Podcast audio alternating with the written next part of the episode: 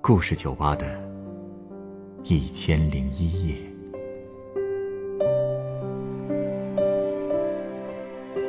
本节目由北京人民广播电台故事广播与凤凰网有故事的人频道联合制作。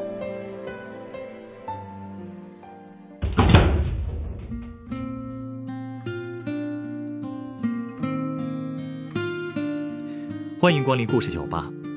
今天来到酒吧的这位客人，向我回忆了他下乡时认识的一位乡村医生。这位医生不仅医术高、医德好，也很有个性。那么他身上都发生了哪些故事呢？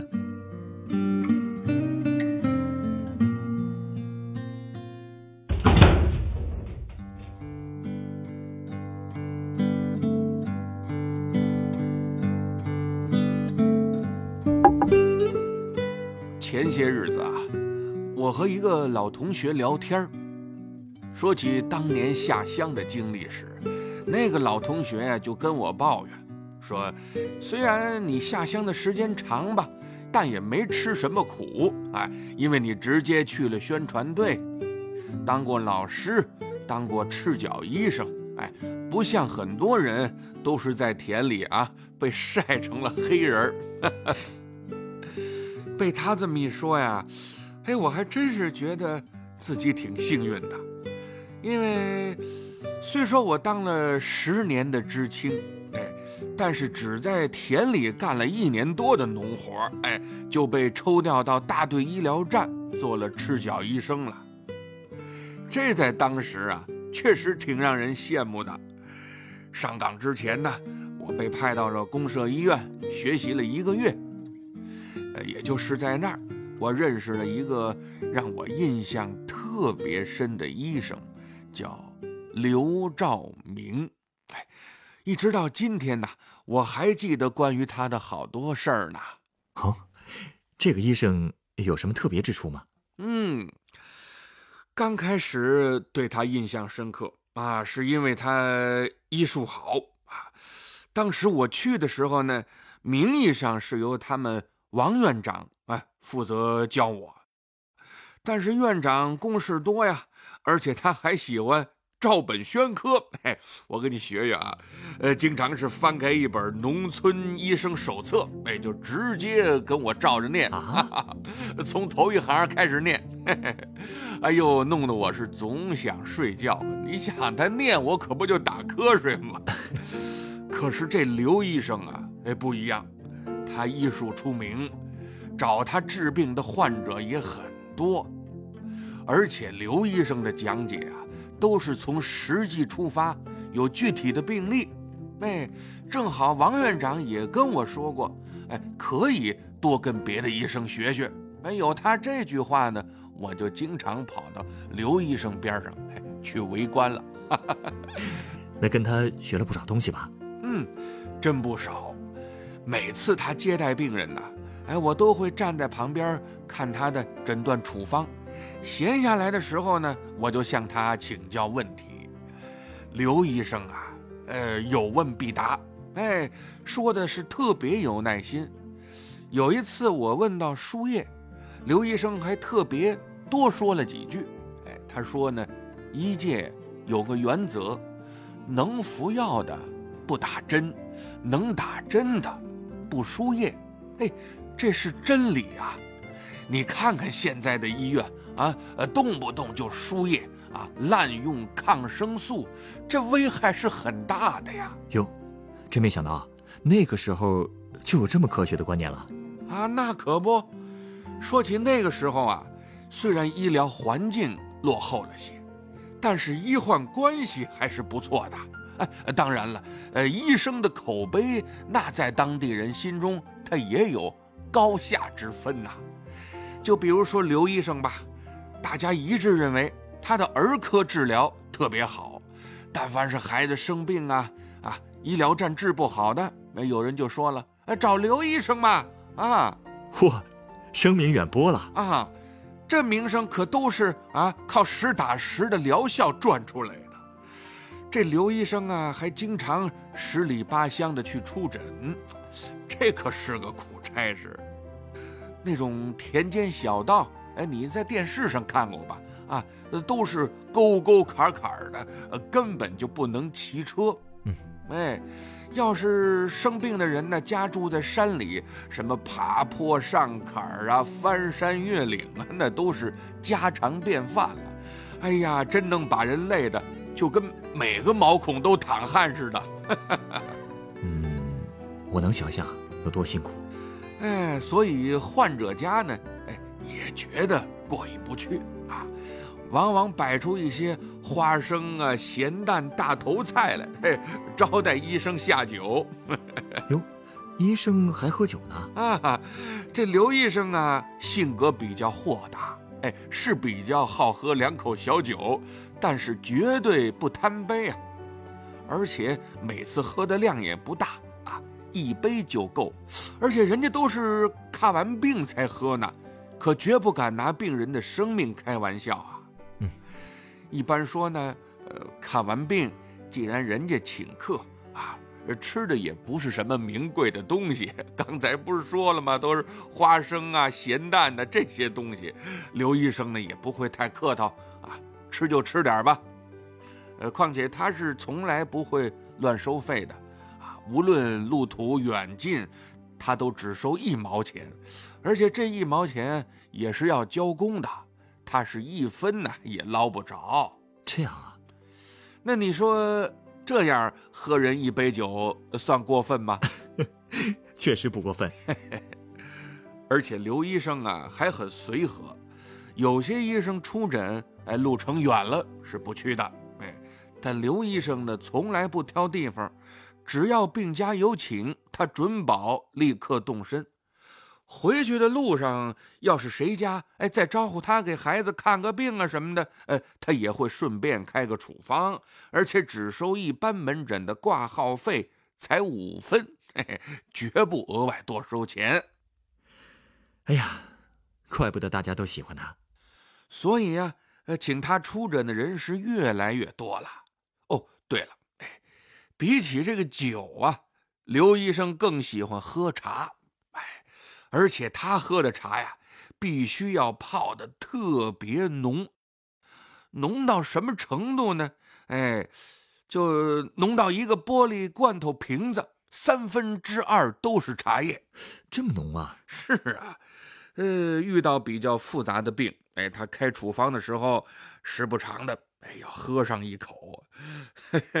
他说这是为了帮助思考，所以他那个茶杯啊，总是要随身带着。啊，哎，他还爱抽烟呢。哎，不过他不抽纸烟，哎，觉得那个不过瘾。哎，他就爱抽叶子烟，而且每个月要抽两斤烟叶呢。其实那个烟叶啊，在香场上很容易就能买到。不过刘医生啊，更愿意进城买，是因为城里的烟叶质量好吗？哎，那还真不是。哎，因为乡下人呢重感情，看见刘医生了，总觉得自家孩子，哎，人家医过，又是熟人，就不好要价了。可是刘医生啊，不想贪这份便宜，哎，他宁可多跑跑腿儿进城买去。哟，这人真不错。所以啊，越是这样的人。朋友就越多，但这些朋友里啊，嘿嘿，也有些个啊不靠谱的。怎么说呢？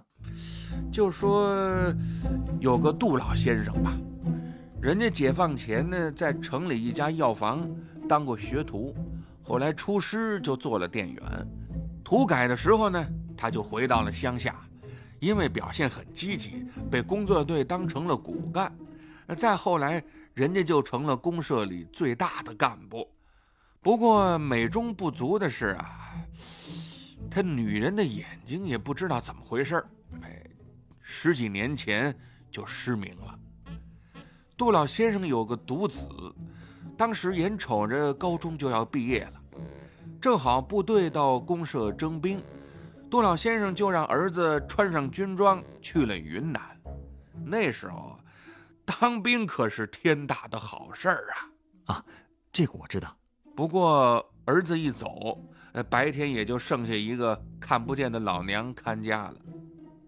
当时杜老先生的这个老婆有个侄女，哎，也是刚刚高中毕业。因为住得近，杜老先生就跟他商量，哎，看平时能不能多过来帮助照顾一下姑妈。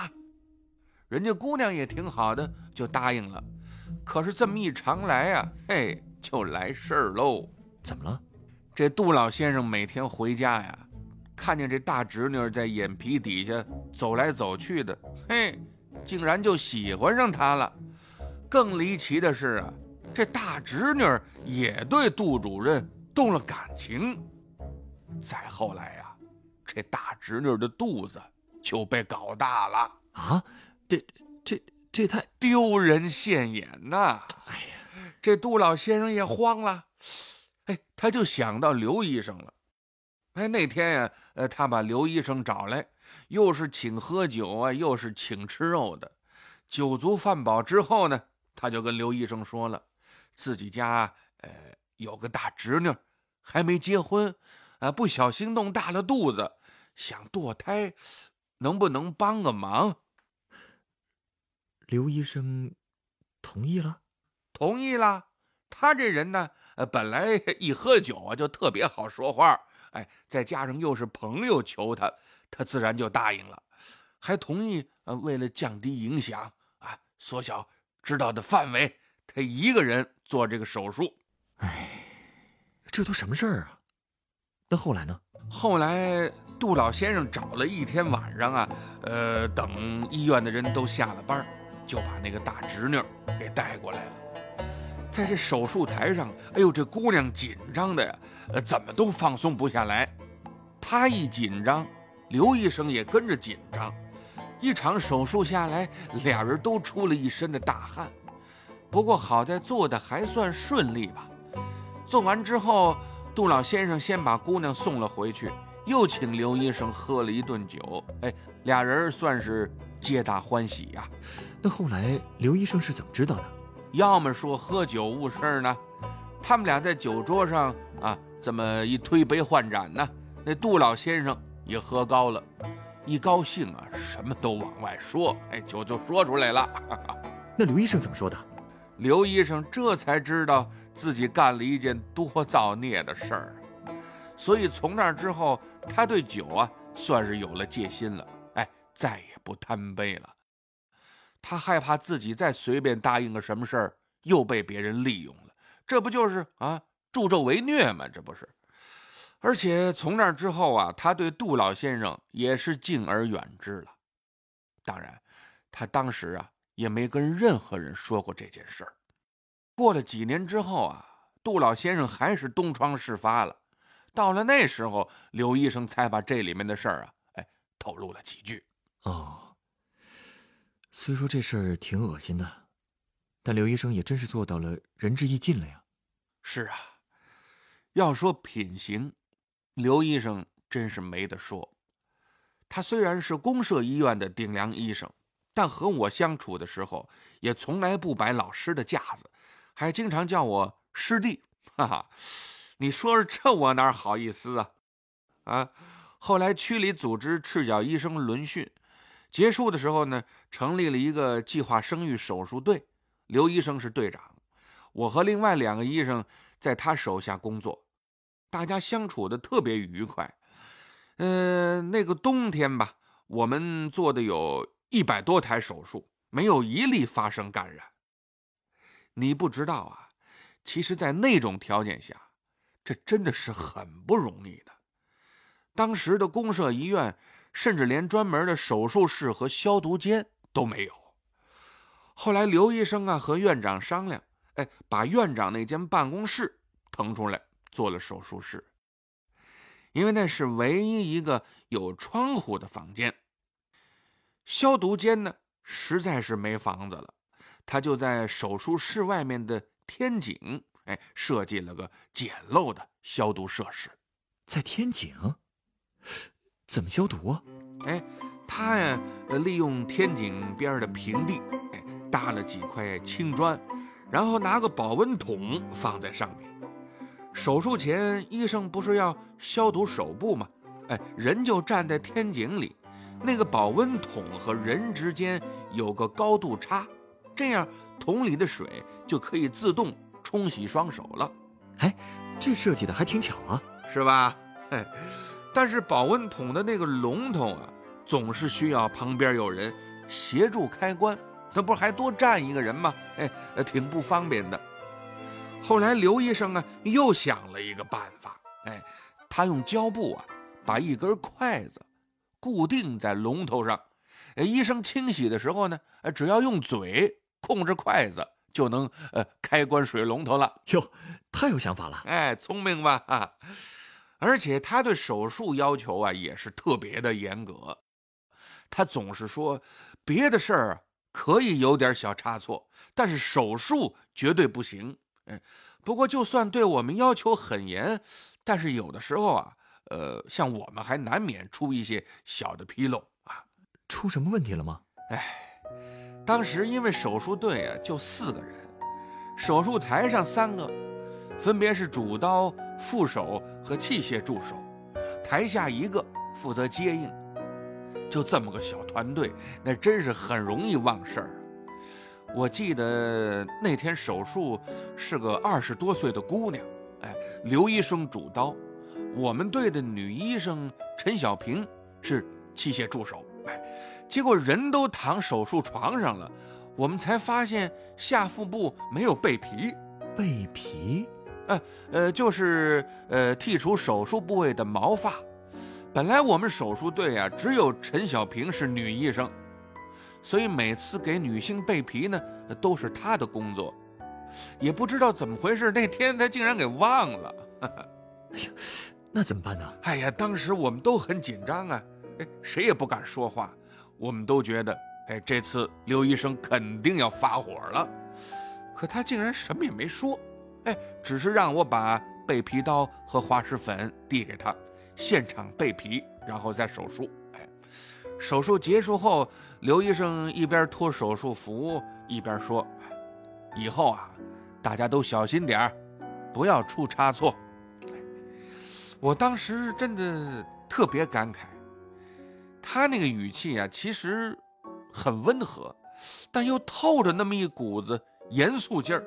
哎，我觉得这比简单的指责更让人心服口服啊，而且一样可以起到警示的效果。说的是啊，嗯，那段时候啊，我们休息的时候，呃，刘医生也会带着我们进城走一圈儿。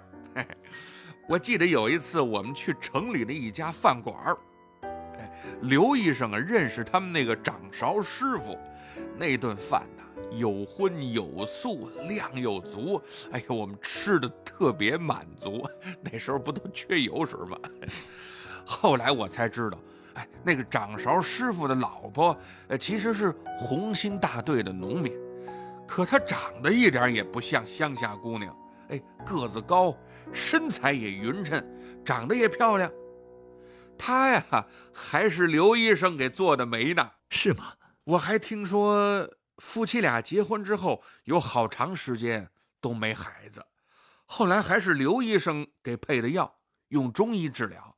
他们俩才生了个大胖小子 哟，那刘医生啊，天天去他们饭馆吃饭都没问题了吧？嘿，就算是这样，每次刘医生去吃饭呢，该多少钱他是照付的。你瞧瞧啊，这人品啊，真的是没得说啊。是啊，跟他相处久了，我也经常会听他谈起一些过去的经历，我也才慢慢明白。哎，为什么他的医术这么好了？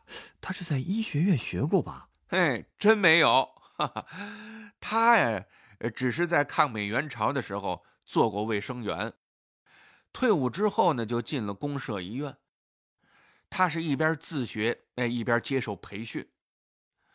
公社医院啊，不像城里的大医院，科室分的那么细，医生呢，大多是全挂子。嗯，什么内科、外科、妇产科、儿科啊，五官科，哎，都得会看。刘医生说，有一次啊，呃，助产医生不在，呃，他就被请去替孕妇接生了。但当时他也从来没接生过，哎，低头观察宫颈开口大小的时候，孕妇的羊水突然破了，嘿，喷了他一脸。啊，哎呀，这段经历啊，刘医生还经常提起来呢。哎，他也不觉得这事儿啊 有多难堪，因为那是他第一次成功接生。哎，小孩生下来之后啊，长得特别的健康壮实，所以刘医生哎也特别骄傲。看来刘医生的医术和经验就是靠一次次的实践积累出来的。对，品质好，医术精，这样的人确实让人难忘。哎，那他现在还在吗？哎，早就不在了。七八年高考。我是和刘医生的大儿子一起参加的，他报的理科，我报的文科，最后我们都考上了。我毕业后去了攀枝花，和刘医生的交往也就渐渐中断了。九零年的时候，我又回了乡下一次，跟老房东闲聊的时候，他跟我说，刘大夫在头几年就已经走了。唉，如今我已经退休了。假如刘医生高寿，他现在估计也是八十六七了吧。如果大家再能在一起喝茶闲聊，该多开心呐！是啊，谢谢您给我带来的这个故事。请稍等啊，我这就为您调一杯鸡尾酒。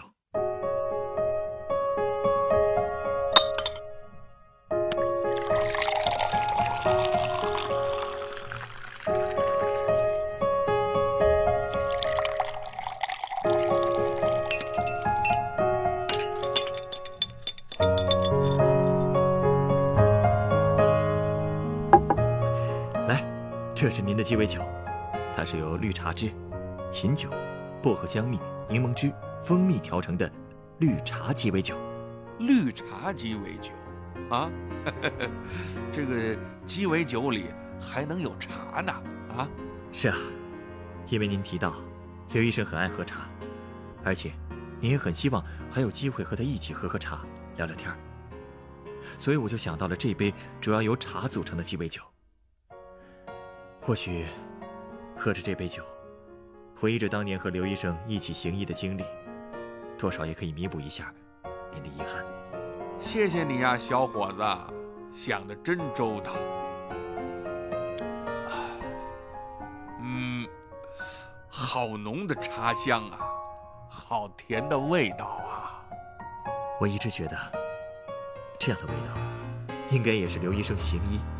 看着一个个病人被他治好的时候，他心里的味道吧。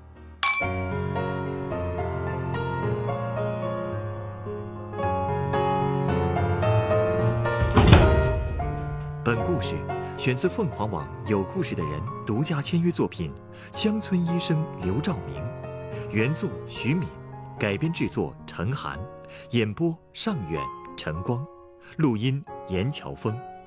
人人都有故事，欢迎搜索微信公众号“有故事的人”，写出你的故事，分享别人的故事。